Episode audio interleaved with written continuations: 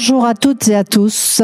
Bonjour et ravi de vous voir si nombreux à l'école 42 que je remercie pour son accueil. Ce plateau est animé par euh, Radio Aviva qui vient de s'installer à Perpignan et qui est ravi de commencer son action ici en partenariat avec Veolia qui est une entreprise avec qui on travaille déjà beaucoup sur la RSE. Et donc aujourd'hui, il va être question de la RSE et de se dire est-ce que c'est un facteur de développement économique d'un territoire? Une question très importante puisque elle rapproche le monde économique et les initiatives d'intérêt général, qu'elles soient environnementales environnementale, sociétale ou euh, effectivement sociale. Une étude de Forrester Consulting de 2021 évalue les données de RSE en France et montre qu'elles génèrent de l'innovation, de la motivation, une meilleure gestion des risques globaux comme une évolution de la gouvernance à terme. 74% des entreprises sondées souhaitent améliorer leur démarche de RSE encore plus. 71% des entreprises sondées souhaitent même automatiser les données de RSE pour pouvoir faire des rapports comparatifs euh, chaque année et justement aller vers une amélioration de la RSE. C'est dire que c'est important. En trois ans, le nombre a doublé et 90% des entreprises estiment que cette thématique RSE sera cruciale pour 2024. Donc, pour les entreprises qui sont là et qui n'ont pas commencé, c'est le moment un enjeu, un défi important. 75% des entreprises pensent que cela diminue les coûts à terme par l'action transversale et la réflexion transversale qui est générée par la démarche RSE. 79% pensent que les informations de RSE permettent d'identifier plus tôt de nouvelles opportunités de croissance. Donc c'est dire que non seulement la RSE est un facteur de développement du territoire, mais c'est également un facteur de développement de euh, l'entreprise elle-même. En Occitanie, plus de 400 entreprises sont engagées dans la RSE. Équité sociale, bonne gouvernance, équilibre des écosystèmes, tout ceci se cache derrière le concept de RSE pour nos auditeurs qui ne connaîtraient pas le concept responsabilité sociétale des entreprises. Pour illustrer ces implications dans la RSE et le développement du territoire, notre plateau est bien représentatif avec Jérôme Vignier, directeur général de l'école 42, qui nous accueille et que nous remercions chaleureusement pour son accueil dans ce lieu magnifique. Merci Jérôme. Également Bruno Roland, directeur général de l'USAP, euh, l'Union sportive des Arlequins de Perpignan, qu'on ne présente plus, le club de rugby bien connu, comme vous pouvez le voir à sa stature. Et enfin, Éric de Saint-Martin, le directeur général du territoire de Veoliao, partenaire de l'école 42, une entreprise Veoliao fortement impliquée dans la RSE et qui accompagne plusieurs initiatives locales. On le verra tout à l'heure. Donc, merci à vous tous de vous être prêtés à l'exercice. Merci à vous. Alors, je vais d'abord euh, vous demander à chacun de présenter un peu votre entreprise et euh, ses particularités, notamment liées à la RSE. On va commencer par l'école. Hein. Une école sans professeur, une école sans horaire, une école sans niveau d'entrée, une école où l'autogestion est euh, quand même importante au niveau des groupes d'élèves, si j'ai bien compris. Et votre volonté, c'est de développer la capacité à rebondir de chacun, c'est ça, Jérôme euh, oui, c'est ça. En fait, vous avez tout dit. Alors, je ne sais pas ce que je vais pouvoir rajouter. J'ai trouvé quelque chose. euh, oui, en fait, 42, ça a été créé euh, historiquement en 2013 pour euh, à Paris hein, par euh, le célèbre Xavier Niel et une, école, une, une équipe euh, d'ingénieurs en programmation informatique autour de lui. Le but, c'était vraiment d'enlever tous les freins à l'accessibilité à l'éducation dans le milieu de la tech, euh, puisque historiquement, c'est des études qui sont très onéreuses et qui sont toujours assujetties à des diplômes faramineux. Donc, il, ce n'est pas donné à tout le monde de faire des études dans la tech. Un plafond de verre avant de commencer. C'est ça. Et, euh, et, du coup, avec 42, on a décidé de briser tous ces codes. Donc, on, est, euh, on a enlevé déjà le, le, prix de la formation, le coût de la formation, euh, qui est totalement gratuite en fait pour nos étudiants. Ça ne leur coûte absolument rien. Euh, Donc, grâce à des financements, des mécènes ou de la RSE. Oui, c'est ça. Et pas que. On a des, mécènes euh, privés comme euh, Veolia, qui est euh, notre mécène premium sur 42 Perpignan. Et on est aussi accompagné par des subventions publiques avec la région Occitanie, l'agglomération de Perpignan Méditerranée Métropole et la ville de Perpignan. Et donc là, les jeunes qui rentrent à l'école, c'est combien de jeunes vous pouvez prendre sur une promotion? Alors normalement, on avait euh, un plateau de 150 euh, étudiants, une capacité de 150 étudiants. On s'est refusé, euh, en tout cas pour cette première année, de sélectionner des gens. On s'est dit tous ceux qui ont le niveau, on les accepte. on a eu de la chance. Ils ont été que 158 à avoir le niveau sur euh, euh, l'intégralité des admissions. Donc on a pris 158 étudiants, on a investi un peu plus euh, dans un peu plus de postes et on a le premier collège étudiant de 42 de 158 élèves. Alors on est dans la salle où il y a tous les ordinateurs et les élèves qui travaillent là et c'est tout à fait impressionnant parce qu'ils travaillent en petite équipe, ils discutent, on voit que c'est interactif. On est loin des élèves affalés sur un banc de fac. Ouais. Euh, ben déjà, ceux-là, ils ont choisi d'être là. Ils se sont battus pendant plusieurs mois. Et l'intérêt de, de la pédagogie de 42, c'est vraiment basé sur le peer-to-peer learning. Comme vous le disiez tout à l'heure, il n'y a pas de classe, il n'y a pas de prof, il n'y a pas de cours. C'est ouvert 24 heures sur 24 C'est ouvert 24 heures sur 24, 7 jours sur 7. C'est eux qui décident de la temporalité de leur euh, scolarité. Donc ils viennent quand ils veulent. Magnifique, c'est tout à fait important et vous nous direz un petit peu quelques exemples tout à l'heure justement de, de gens qui ont accroché, qui se sont accrochés au wagon et qui justement euh, ont des succès à travers la formation et cette dynamique de formation.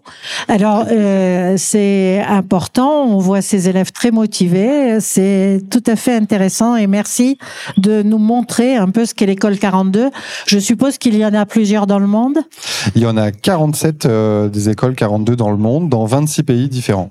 Alors, euh, je vois une licorne euh, de Frank Sellers, là. C'est ça, ouais. Un Donc, cadeau de une illustration de l'histoire de l'école 42 euh, Ouais, elle a un goût particulier, cette licorne, parce que c'est un, cadeau de l'équipe Veolia O euh, de la région. Et en fait, elle recense l'intégralité des campus 42, mais pas que. Elle raconte une histoire. C'est l'histoire du partenariat entre 42 euh, Perpignan euh, et euh, Veolia depuis notre rencontre jusqu'à l'ouverture du 1er février. Une histoire de fiançailles qui a abouti à un beau mariage. C'est ça. Tout va bien. La vie est belle. Bon, ben, très bien. Je vous remercie. merci, Jérôme Vignier. je rappelle que vous êtes directeur général de l'école 42. Alors, je vais me tourner euh, vers euh, Bruno Roland, qui est directeur général de l'USAP. Euh, Bruno Roland, un club de rugby. Dites-moi un peu votre lien à la RSE. Je sais qu'il y en a énormément. Vous avez énormément d'actions. J'ai reçu tout à l'heure votre la liste des plans d'action de l'USAP solidaire. Alors l'USAP solidaire, quel est le lien avec l'USAP? L'USAP solidaire, c'est le c'est le programme RSE que développe le, club de l'USAP. Alors l'USAP, c'est une vieille dame ou un vieux monsieur de, de 120 ans qui a une une culture, une histoire, mais qui a aussi une volonté de, de, s'inscrire dans le présent et dans l'avenir en étant en étant innovant, en étant connecté évidemment avec son territoire. Et ce programme RSE USAP solidaire, c'est c'est ce qu'il veut incarner, c'est-à-dire de donner un petit peu de, de, sens à ce qu'on à ce qu'on fait au-delà du rugby, qui est déjà pas mal, qui, qui réunit beaucoup de monde euh, à Gérald et même au-delà. Mais au-delà de, d'être euh, simplement un, club de rugby avec 15 euh, bonhommes en, short qui courent après un ballon, c'est aussi un rôle social et sociétal fort sur le territoire. Et USAP Solidaire, c'est la volonté de rendre un petit peu au territoire ce que le territoire donne à l'USAP, en étant acteur, en étant euh, au soutien de, de, de, des initiatives qui sont prises sur le territoire, notamment en matière d'intérêt général et de RSE. Alors, vous jouez déjà un rôle important euh, d'ascenseur social en faisant rêver les jeunes, en leur montrant les vertus du sport, en leur montrant les vertus de l'effort, je suppose, que vous avez aussi des jeunes euh, qui sont qui grandissent avec le club. Oui, le, le, le, club, on va dire, faisait déjà de la RSE sans le savoir. Voilà. Le, la pratique sportive chez les jeunes, la formation. Euh, évidemment, ce sont des, des, des, thématiques qui étaient déjà présentes. Il y avait aussi des, des initiatives qui étaient prises par, euh, par les joueurs eux-mêmes, euh, de, de, de, mettre en avant ou de soutenir des, des initiatives d'associations qui œuvrent dans l'intérêt général. Euh, donc l'idée du SAP solidaire, c'est de, de, structurer un petit peu toutes ces, euh, ces initiatives euh, en faveur de la jeunesse, en faveur de la santé, en faveur de l'éducation, en faveur de l'emploi aussi, en faveur de l'environnement et d'aller aussi sur des thématiques sur lesquelles on nous attend pas, mais sur lesquelles on peut on peut aider et on peut donner un coup de pouce comme l'enfance et le handicap, par exemple. Par exemple, oui. Et euh, vous avez choisi un champ très large. Donc, euh, comment vous gérez ça? Euh, Vous avez des responsables RSE au sein du club? Comment ça se passe? Oui, Parce on a... que ça va de la santé jusqu'à la solidarité, jusqu'au handicap. Donc, il y a énormément d'actions qui sont faites par le club, en fait. Hein oui, exactement. On essaye de voilà de, de travailler sur un programme annuel d'action. On a défini six thèmes euh, cette année qu'on qu'on développe par période tout au long de la saison et le club a décidé euh, de mettre des moyens humains aussi derrière, de pas être juste dans de la com ou de l'affichage, mais donc on a on a un chef de projet et euh, et, et, une autre personne qui sont euh, à temps plein sur euh, sur ces thématiques RSE. Avec aussi des ponts avec des associations locales pour, par exemple, sur le harcèlement ou l'homophobie. Vous travaillez avec des associations locales pour justement sensibiliser la jeunesse sur ces questions-là qui font quand même beaucoup de dégâts actuellement. Exactement. On n'a pas la, la, la, comment dirais-je l'ambition de se substituer à des acteurs qui font déjà très bien euh, euh ce, ces choses-là sur le territoire, mais on a plutôt vocation à, à, les valoriser, à les mettre en avant, à utiliser euh, la force euh, et la marque de l'USAP pour peut-être leur donner une résonance un peu plus large euh, et les sortir un petit peu des fois de, de leur confidentialité pour euh, voilà donner de la force encore une fois à leur, à leur action qui est, qui est, qui est importante. Alors cet impact café hein, avec Veolia parle de RSE et son apport au territoire et là vous bon bien sûr vous militez pour les dons du son du sang mais également euh, ce qui est plus original vous euh, vous voulez vous voulez soutenir pêcheurs et vignerons. Alors euh, ça c'est quand même un, un, peu projet, plus particulier. Ouais, c'est pour l'après-match la... Non, pas vraiment. Disons que, encore une fois, euh, dans l'idée de rendre un petit peu au, au territoire ce qu'il nous donne, euh, on, a, on travaille actuellement sur une, une thématique qui nous, qui nous tient à cœur, qui s'appelle Marivie, donc mer et vin, qui sont deux filières, euh, deux filières très importantes de notre territoire, donc les métiers de la mer et les métiers du vin, qui sont des, euh, avec beaucoup de similitudes, qui sont des des métiers euh, magnifiques, mais un petit peu euh, en tension, un petit peu sous-valorisés euh, peut-être auprès de la jeunesse. Donc l'idée, c'est à travers les joueurs, le club, à travers un programme d'action qu'on est en train de, développer, bah, de redonner un petit peu de leur, lettre de noblesse à ces métiers, qui sont encore une fois les, les fondements historiques, on va dire, de ce territoire, avec ce, ce, magnifique territoire viticole et, et, les métiers de la mer qui sont encore sous, sous, sous-utilisés ou sous-connu euh, de nos jeunes. Un vrai, un vrai facteur de développement, effectivement, du territoire. Quels sont vos liens avec Veolia, par exemple, les grandes entreprises du territoire? Alors, Veolia, c'est un partenaire euh, important et fidèle de, du, du, club qui il fournit les ballons. Il fournit pas les ballons encore. il n'a pas encore le, le, la compétence. Il fournit un petit peu d'eau, mais c'est assez. Oui. Effectivement, oui, parce qu'on a on a un puits de rétention euh, sur le site du, sur le stade. site ah oui non Veolia c'est c'est voilà c'est un partenaire qui est, qui est qui est présent maintenant depuis de nombreuses années auprès du club qui a un soutien euh, fidèle et, et actif euh, voilà qui fait partie de nos, nos partenaires premium et euh, et qui est vraiment euh, vraiment un soutien important pour le club. Merci Bruno Roland, je rappelle que vous êtes directeur général de l'USAP. Alors j'en viens à Éric de Saint-Martin, euh, qui est directeur de territoire Veolia Eau. Vous êtes responsable des activités eau assainissement de Veolia sur les, les PO, les Pyrénées-Orientales, pardon. Et euh, bien sûr, vous êtes ingénieur, fortement impliqué aussi sur euh, la, la question de RSE, avec énormément d'implications. Est-ce que vous avez défini des secteur particulier pour euh, exprimer la RSE alors non, on n'a pas, défini spécifiquement, mais j'allais dire on a quand même beaucoup de points communs avec l'USAP parce qu'on est aussi, alors si l'USAP est un vieux monsieur, euh, Veolia est en fait une vieille dame de assez puisqu'elle a 170 ans cette année. Elle se porte bien. Elle se porte pas mal. Dès en fait, dès l'origine, euh, le tout début de Veolia, en fait, c'est la Compagnie Générale des Eaux. Et euh, à l'époque, finalement, c'était déjà un petit peu de la RSE parce que ce qu'elle cherchait à faire, c'était d'apporter euh, le développement sur un territoire, la qualité de l'eau, de rendre cette eau accessible. Donc donc c'est déjà un premier point commun, une longue histoire dans le dans ce domaine-là. Et ensuite, nous on a ça fait partie en fait de la, raison d'être de, euh, de Veolia. On a défini une raison d'être.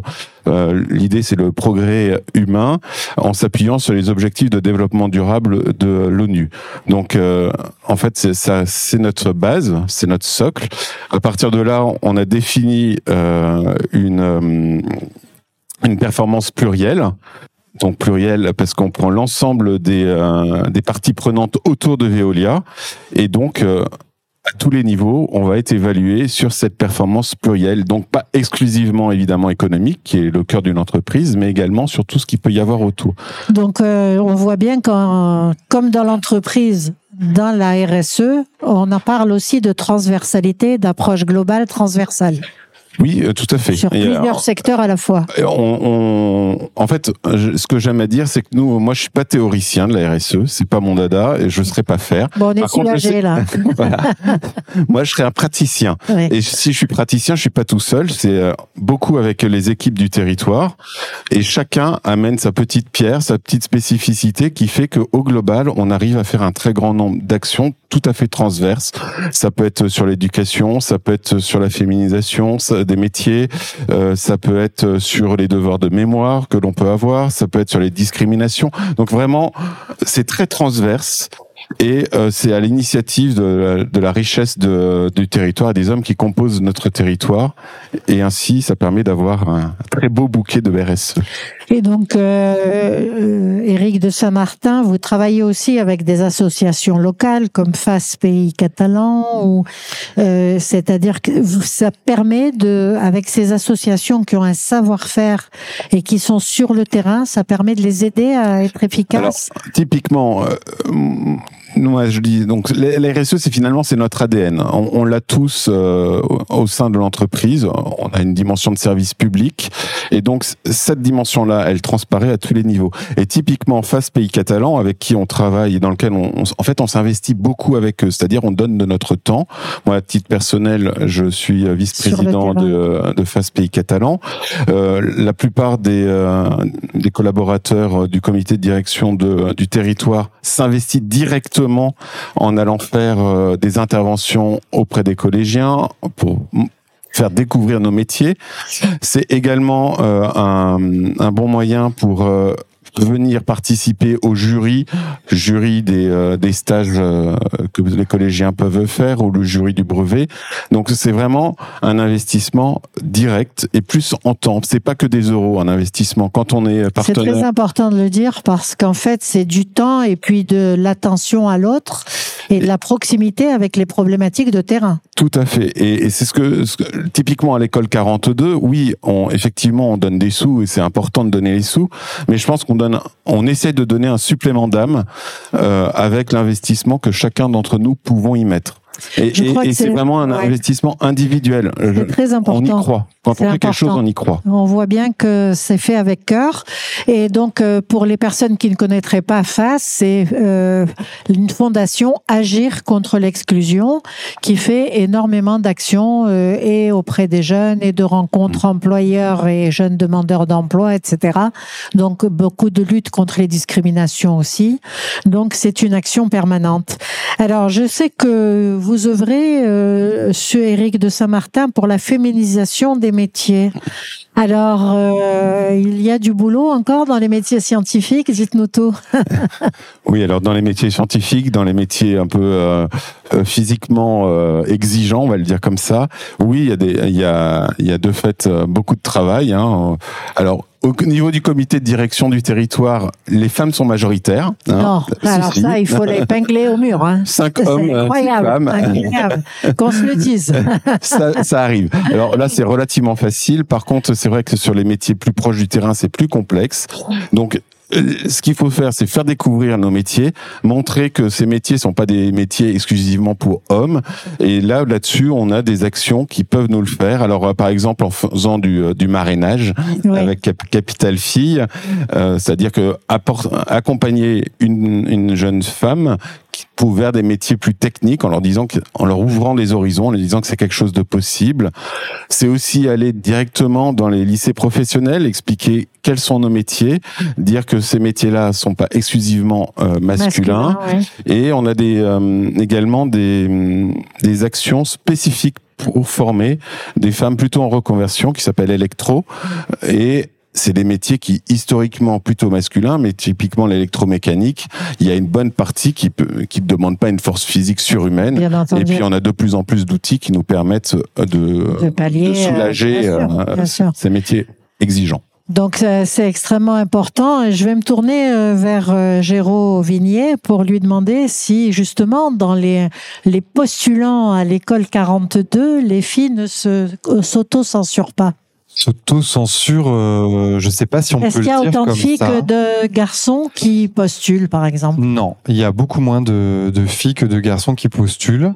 Euh, nous, pour le campus de Perpignan, même si, euh, comme Veolia, on a mis beaucoup d'actions en place pour montrer à ce public féminin que ils ont aussi leur place dans la tech. D'ailleurs, historiquement, c'était même plutôt les femmes qui avaient la place dans la tech plutôt que les, les hommes.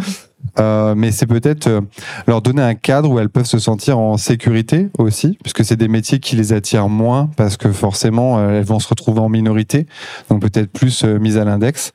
Nous, on n'est pas trop mal lotis sur le campus de 42 Perpignan, parce qu'on a 23% de, de femmes sur le plateau. C'est pas mal du tout. Ouais. C'est encore trop peu. Ouais. on s'était mis un objectif de 30%, mais mais bon. La grève prend bien. Ah. Elle essaye.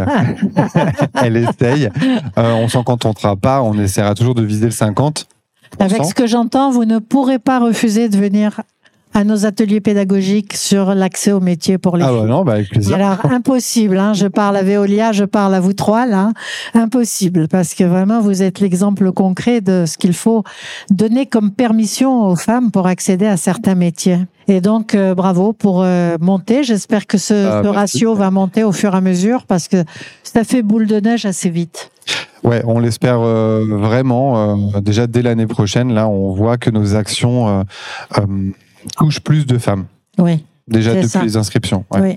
Et dès qu'il va y avoir quelques photos avec beaucoup de filles, euh, tout le monde va arriver. quand même de références féminines dans la tech. Enfin, aujourd'hui, quand vous demandez à une assemblée euh, de vous donner des références euh, tech, vous allez avoir Mark Zuckerberg, Elon Musk, mais on oublie Sophie Vigé, par exemple, nous, notre directrice générale du réseau Network, qui a quand même monté le Samsung Campus, qui est aujourd'hui à la tête du premier réseau mondial d'écoles. C'est énorme. C'est énorme. Enfin, il y a, y a beaucoup beaucoup de, de success stories dans la, dans la tech féminine et on oublie de les citer. Et euh, c'est peut-être en les mettant aussi en avant qu'on pourra montrer aux femmes qu'elles ont leur place. Donc il faudra s'y employer on y, on y sera. Voilà. ok, à tous les cas, merci pour le, le, oui de principe, en tous les cas. Alors, sur la santé, vous êtes aussi euh, nombreux à tous à vous impliquer sur des campagnes euh, santé. Alors, euh, au niveau de Veolia, est-ce que vous avez choisi des pathologies particulières ou simplement des, des campagnes vis-à-vis des maladies cardiovasculaires ou qui sont quand même, qui font encore beaucoup de dégâts? Déjà, notre première action, c'est de délivrer une haute qualité pour tous. Hein.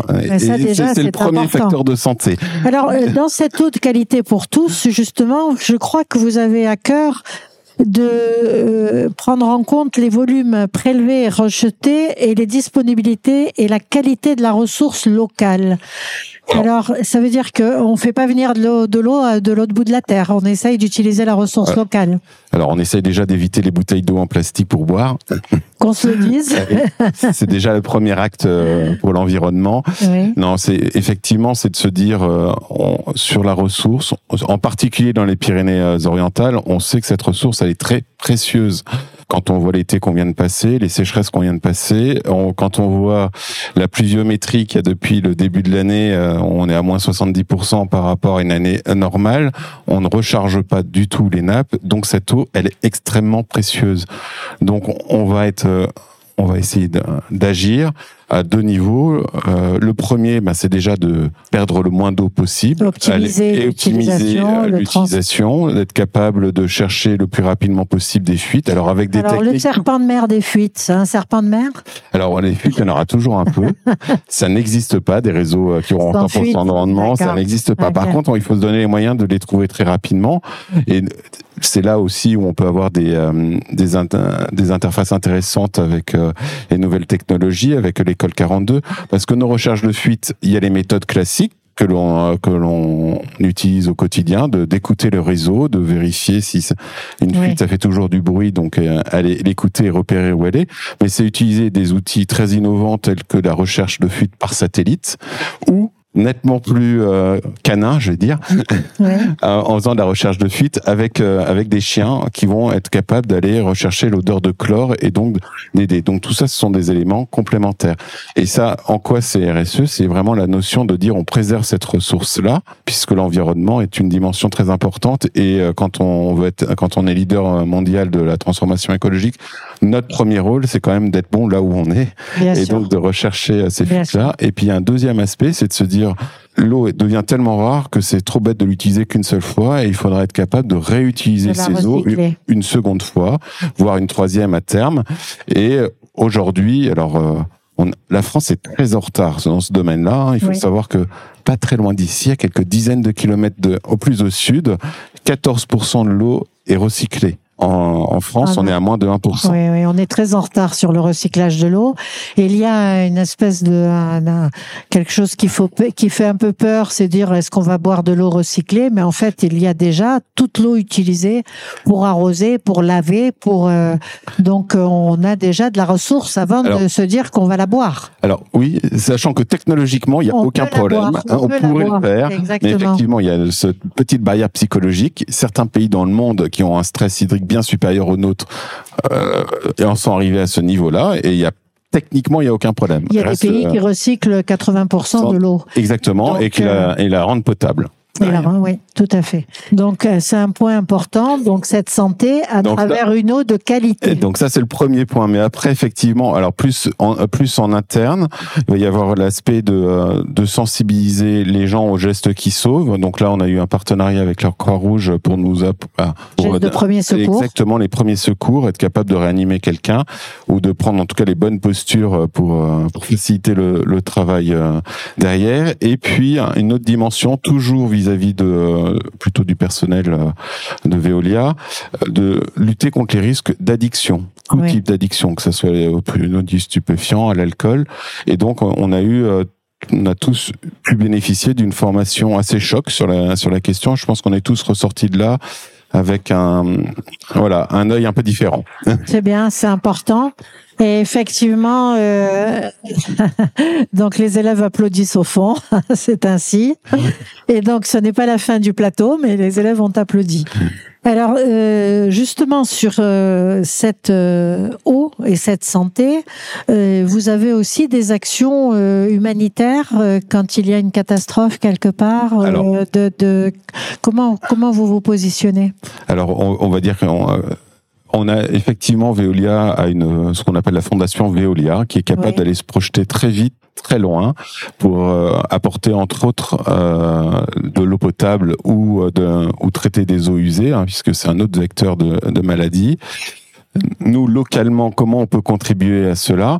Eh bien c'est en, mettant à disposition du personnel du, du, territoire qui sont sélectionnés et qui peuvent être mobilisés à tout instant pour intervenir. Alors je ne sais pas aujourd'hui si en Turquie ou en Syrie on y est déjà, mais après ce type de catastrophe, on est très souvent appelé pour nos compétences dans le domaine de l'eau. Donc c'est quelque chose que l'on va faire. Et puis il y a des choses, comme je le disais, plus à peu plus petite échelle, avec le, euh, le tremblement de terre qu'il y a eu en Turquie et en Syrie. Bah, dès, dès aujourd'hui, les équipes se sont mobilisées, se sont, on, se sont débrouillées pour récupérer un certain nombre de, de couvertures, de matériel mis à la disposition des Je sais qu'il y a un grand lot de couvertures qui est parti in extremis aujourd'hui. Exactement. Exactement. Donc mon petit doigt m'a dit ça. Donc c'est important pour les gens qui justement sont totalement démunis, c'est important. Alors euh, je voudrais demander à l'USAP euh, aussi qu'est-ce que vous faites dans ce domaine santé et euh, dans le domaine euh, justement de, de prévention ou de est-ce que vous avez des actions avec les jeunes avec On a, on a créé effectivement une, une section rugby santé. Mhm. Et qui est une pratique qui est pas pas trop connue encore euh, du grand public parce qu'on a la, bon la vision du, du rugby euh, parfois du rugby professionnel avec euh, ben, ses, ses travers aussi puisque c'est un, sport qui est quand même assez accidentogène. On le voit sur- beaucoup avec les, les problématiques de commotion.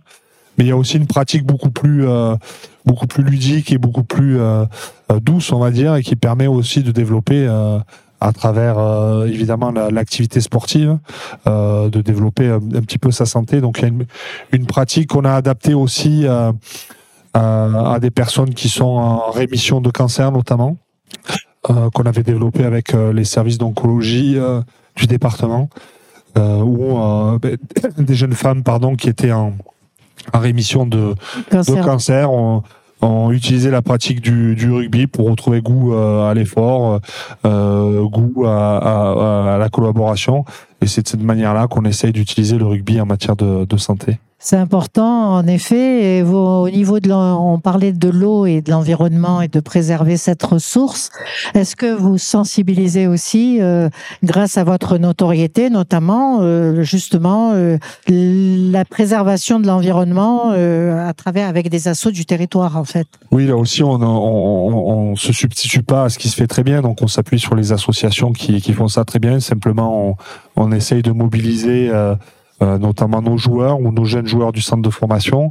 euh, et nos joueurs professionnels, notamment sur des actions de, de nettoyage des, borges, des berges de la tête. Oui. Euh, on se rend pas toujours compte de ce qu'on peut trouver euh, comme déchets euh, qui s'amassent tout au long de, de l'année.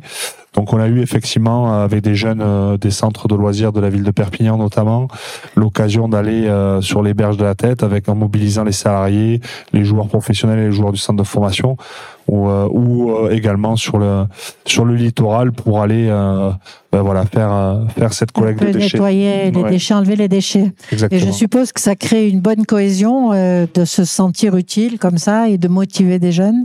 Oui, comme je l'ai dit un petit peu en, en introduction, ça, ça donne un petit peu plus de, de sens à, à notre action et aussi ça donne de l'impact positif sur sur le territoire. Donc les que ce soit les jeunes ou les ou les pros euh, de l'USAP, ils, se prêtent bien volontiers à ce type d'action parce que ils sont euh, évidemment sportifs, mais ils sont aussi euh, citoyens et c'est des, des thématiques auxquelles ils sont ils sont sensibles. Alors, je voudrais me tourner vers Géraud Vignier. Euh, Vous formez des jeunes dans le high-tech, euh, effectivement. Euh, Est-ce que il y a une partie comme ça qui les sensibilise sur les enjeux sociétaux? On sait que ces jeunes formés, ça va être une richesse pour le territoire après. Ils vont pouvoir installer des activités, se développer, s'épanouir aussi. Est-ce que vous créez des débats, vous créez des questions de réflexion autour de ces questions-là?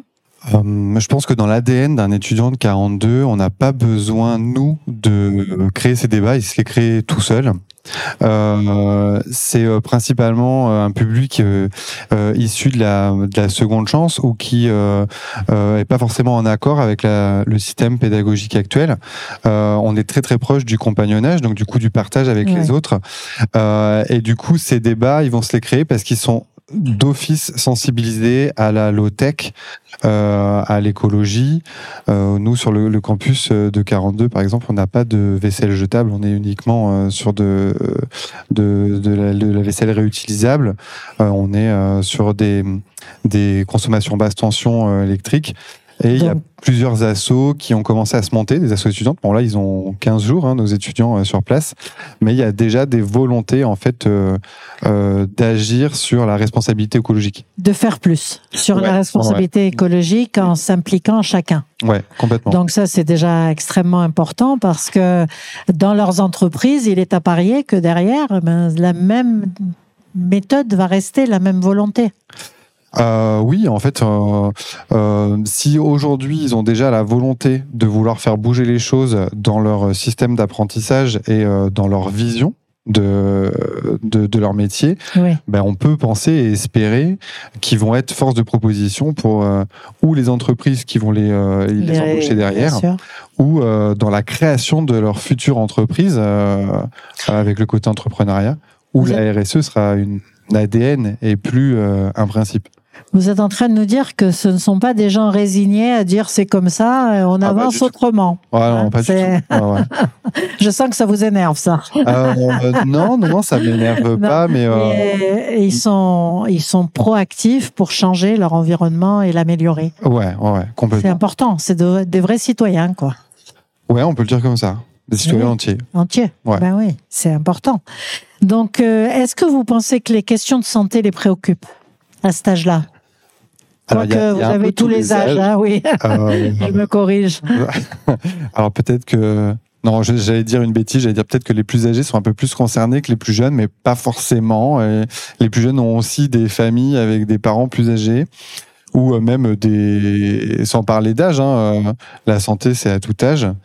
Euh, honnêtement, je ne saurais pas trop vous dire. Je pense, j'espère, mais je pense que c'est à eux qu'il faudrait leur euh, poser la question. On leur posera une question euh, ultérieurement pour voir un peu. On reviendra à faire un petit reportage sur leur rapport à la santé. Donc, euh, c'est une question importante qu'on traite régulièrement sur Radio Aviva parce qu'il faut apporter la santé, la gestion du capital santé au niveau de chaque individu finalement. Prendre, avoir cette prise de conscience qu'un capital santé, ça se gère. Et donc, euh, voilà, on ne euh, brûle pas la chandelle par les deux bouts. Alors, euh, une question, on a évoqué la solidarité, on a évoqué la santé. Euh, vous avez évoqué euh, rapidement les discriminations tout à l'heure.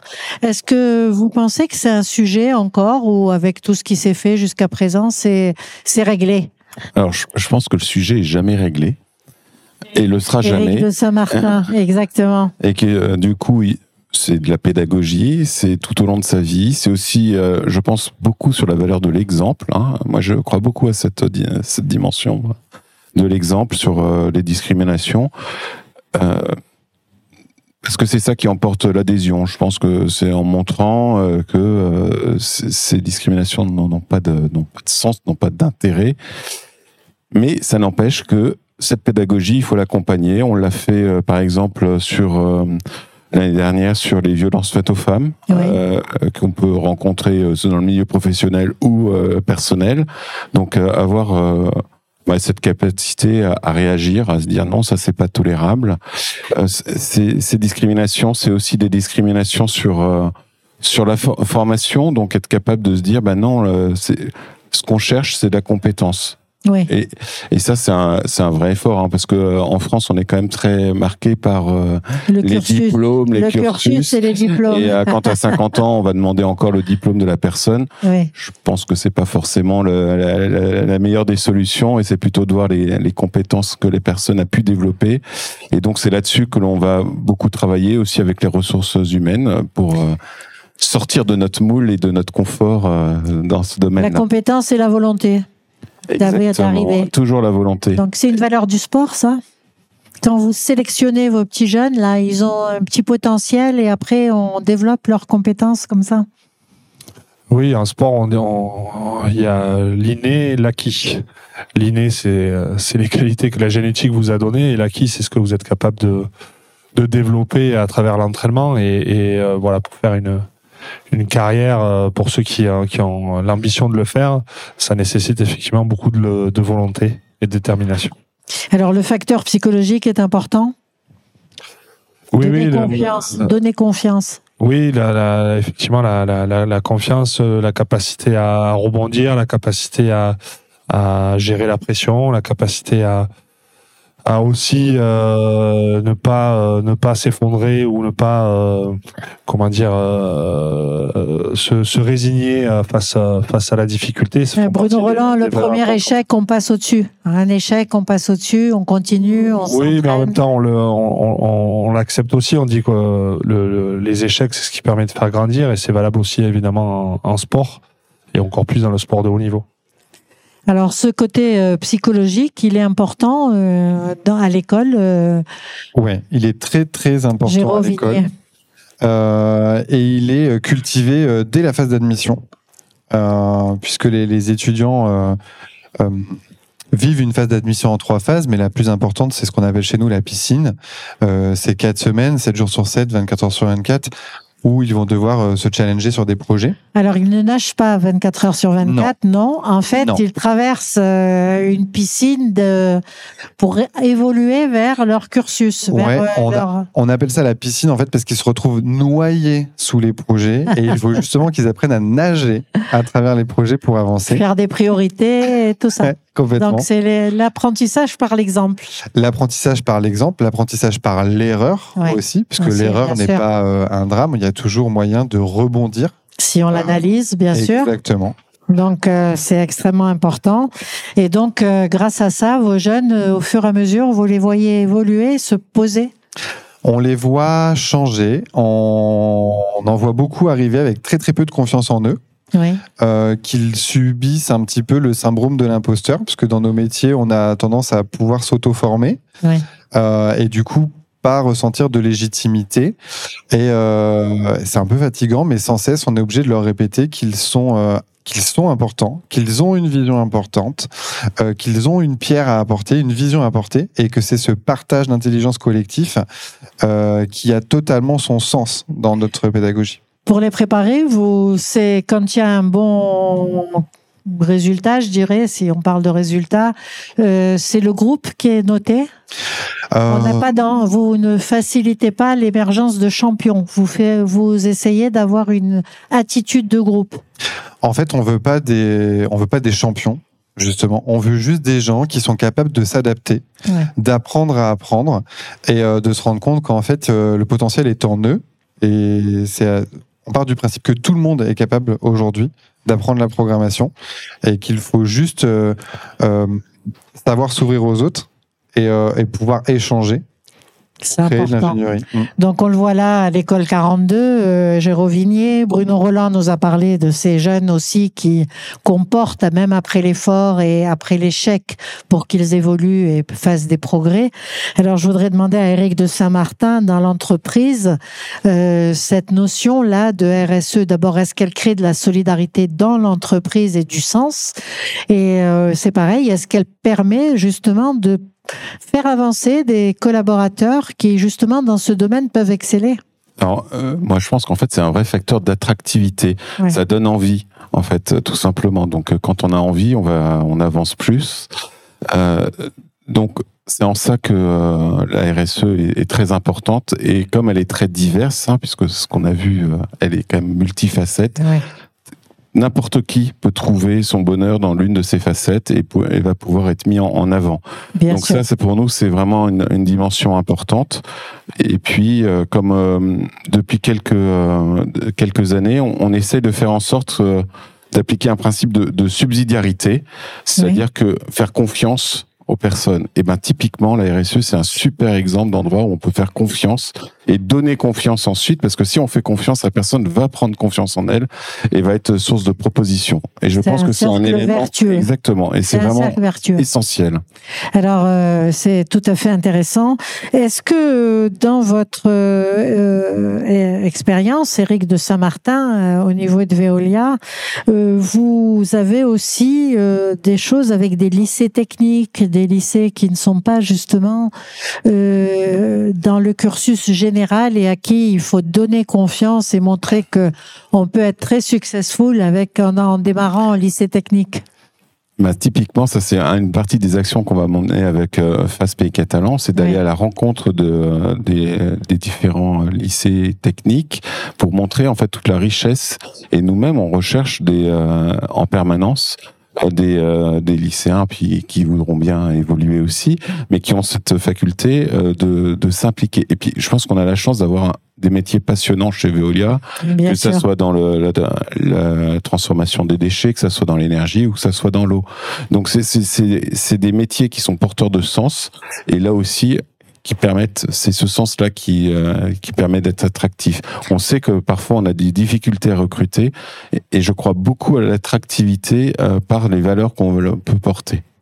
Bien, les jeunes des Pyrénées-Orientales euh, ont de la chance. Alors, j'ai une indiscrétion, on me dit que vous essayez, vous aidez une web radio.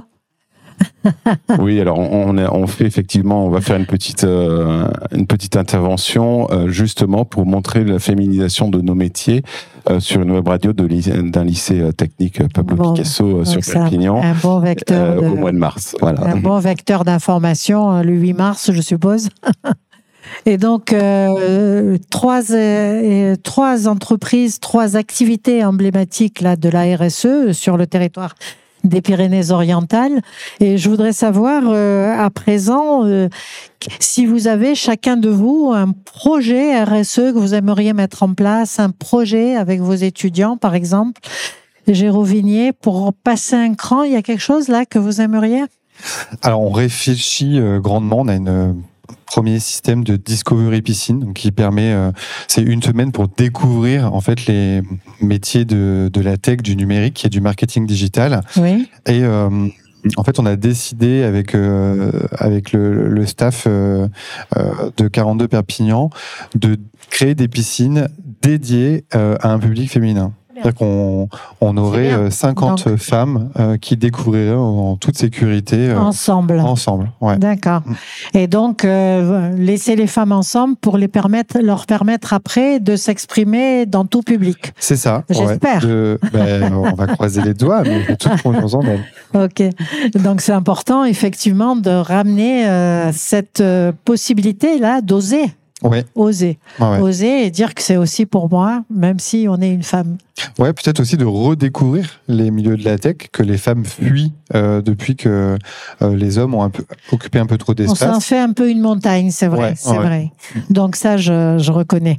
Alors euh, Bruno Roland, pour l'USAP, vous avez un projet là qui vous tient à cœur dans la bah, dans, dans, la période à venir, pardon? Dans les projets qu'on qu'on souhaite mener, il y a effectivement la RSE, il faut qu'on soit capable de se l'appliquer à soi-même. Donc, euh, on, va travailler dans les euh, dans les saisons qui arrivent à limiter notre impact euh, sur l'environnement, notamment autour de l'organisation des matchs, parce que quand on organise des grands événements et on en organise un quasiment tous les 15 jours, puisqu'on réunit entre 12 et 13 000 personnes à, à tous les 15 jours, ah oui, ça a un impact forcément sur l'environnement parce que ça mobilise beaucoup de, prestataires, beaucoup de déchets. Euh.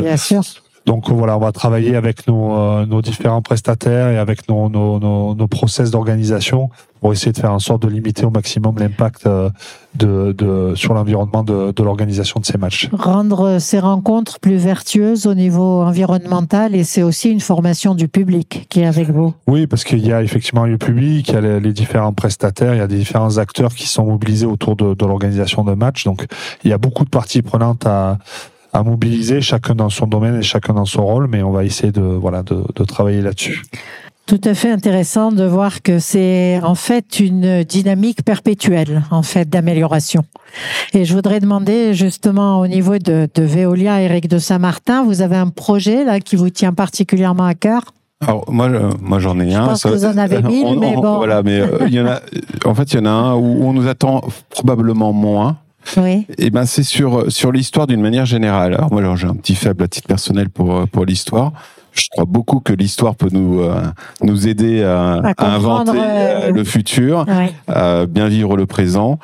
Et, et, donc on a deux actions en ce moment en cours. Une première qui est sur de l'histoire technique, c'est se rendre compte de la chance du patrimoine hydraulique que l'on a sur euh, les PO. Hein, le Perpignan s'est développé grâce à un canal, canal royal, qui était qui a été créé il y a déjà 600 ans. Se souvenir de ça. Se souvenir de ça. Et puis, de manière beaucoup plus proche de nous, euh, on a un partenariat tout récent avec euh, Zacor euh, pour la mémoire, donc euh, sur la mémoire de la Shoah en particulier. Et donc, ça, c'est ce qu'on disait tout à l'heure. Je pense qu'il est très important d'entretenir. C'est jamais gagné. Donc, il faut toujours se remémorer, se mettre en perspective et donc pour moi, l'histoire contribue beaucoup à cela. Bien sûr. Et on sait que euh, faire comprendre, justement, ramener cette mémoire, faire comprendre les processus qui se sont joués pour la Shoah, permettent de déceler les signaux et de lutter contre une re réorganisation de discrimination, etc. Donc on sait très bien que euh, effectivement l'antisémitisme dans le cas présent, l'homophobie qui s'est exprimée aussi, euh, ce sont des signaux de malaise sociétaux, ce sont un peu des des indicateurs où on se dit il faut se ressaisir. Et donc il s'agit pas de faire de la mémoire pour de la mémoire, il s'agit de faire de la mémoire parce qu'elle préserve l'avenir et je crois que c'est tout à fait important. Donc euh, c'est parfait. Merci infiniment de toute cette variété de RSE. Je voudrais euh, qu'on prenne un petit moment pour donner la parole à la salle et et que euh, vous, je vais vous demander d'attendre le micro pour poser vos questions. Je suis sûre que vous en avez chacun de vous. C'est le moment. Donc, soit des questions, soit des commentaires, soit des suggestions. Quelques minutes. Alors, qui est-ce qui commence? C'est la première question qui coûte. non? Merci de vous présenter. Donc, euh, Nabil Aourar, je suis expert comptable, commissaire aux comptes, expert en matière de protection de données personnelles. Merci beaucoup pour, euh, pour ce thème qui est important. C'est un thème euh, du présent, mais c'est un thème euh, pour le futur. C'est un thème qui me tient à, à, cœur.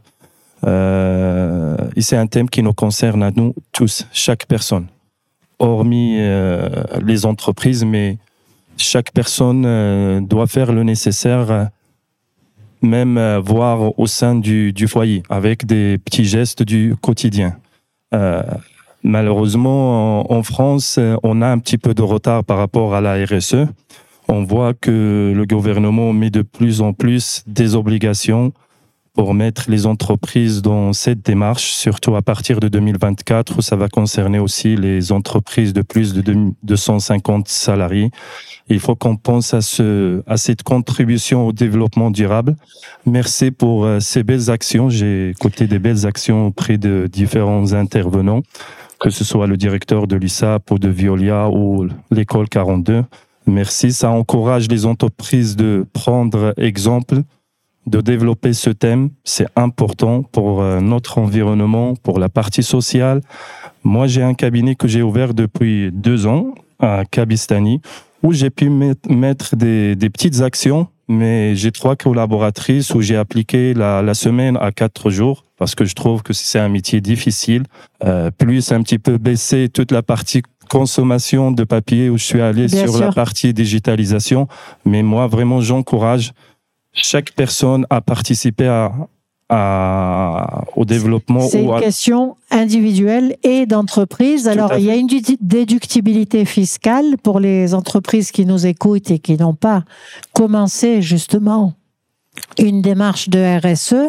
Euh, il y a quelques avantages fiscaux. Vous êtes expert comptable, vous après, pouvez nous en dire un peu. Après, le problème. Ça n'est pas le moteur, mais c'est une contrepartie, disons. Hormis, hormis la partie des avantages, mais le problème qui se pose aux entreprises maintenant, c'est l'investissement. C'est vrai que l'investissement pour mettre des actions euh, RSE, c'est cher, mais après, si on fait cette transversalité, euh, le retour sur investissement, c'est très intéressant. Ça a été prouvé, euh, il y a, y a, y a eu des études que le retour, c'est important.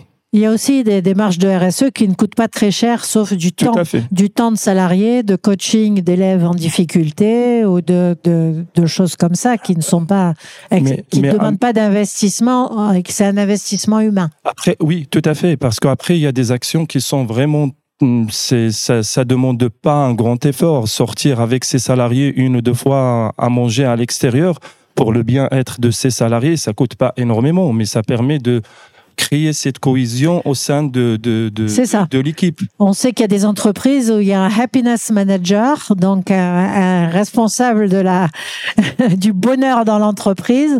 Et donc, on voit bien la tendance hein, qui est de dire on ne coupe pas, euh, c'est pas parce qu'on est dans la, pas, c'est pas parce qu'on est dans l'entreprise qu'on est obligé de pas s'occuper et des questions humaines, des questions environnementales, des questions d'ergonomie, tout est inclus dedans.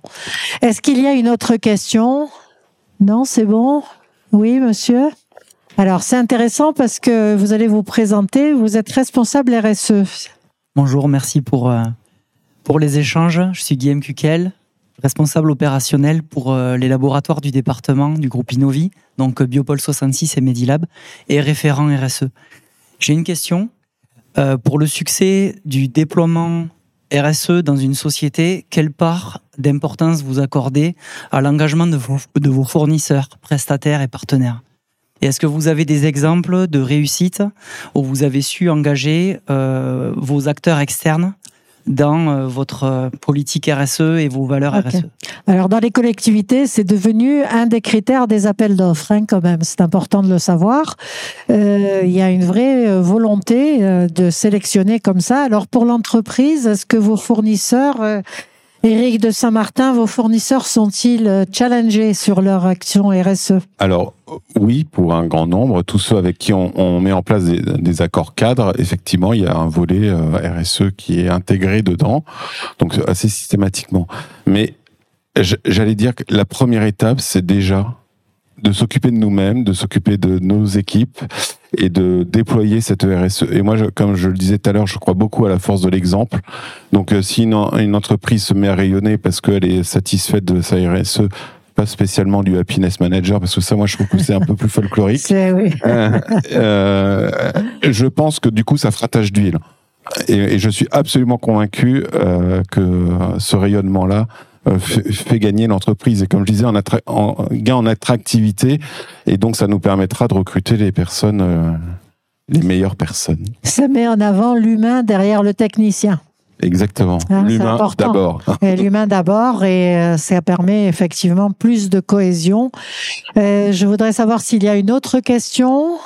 Nous arrivons, parce que nous arrivons quasiment au terme de ce plateau, ça passe très vite. Vous voulez ajouter quelque chose, euh, Géraud Vignier? Euh, Peut-être euh, à répondre à monsieur dont euh, je n'ai pas retenu le prénom, désolé, mais enchanté. Nous, on vit, un- enfin, on, impose tel un despote à toutes les entreprises qui veulent venir organiser des événements sur 42, euh, de ne pas utiliser de papier, de ne pas utiliser de vaisselle jetable, euh, de rester sur de la basse consommation. Donc c'est vrai que c'est souvent des contraintes, mais au final ils se, ils repartent toujours avec un grand sourire.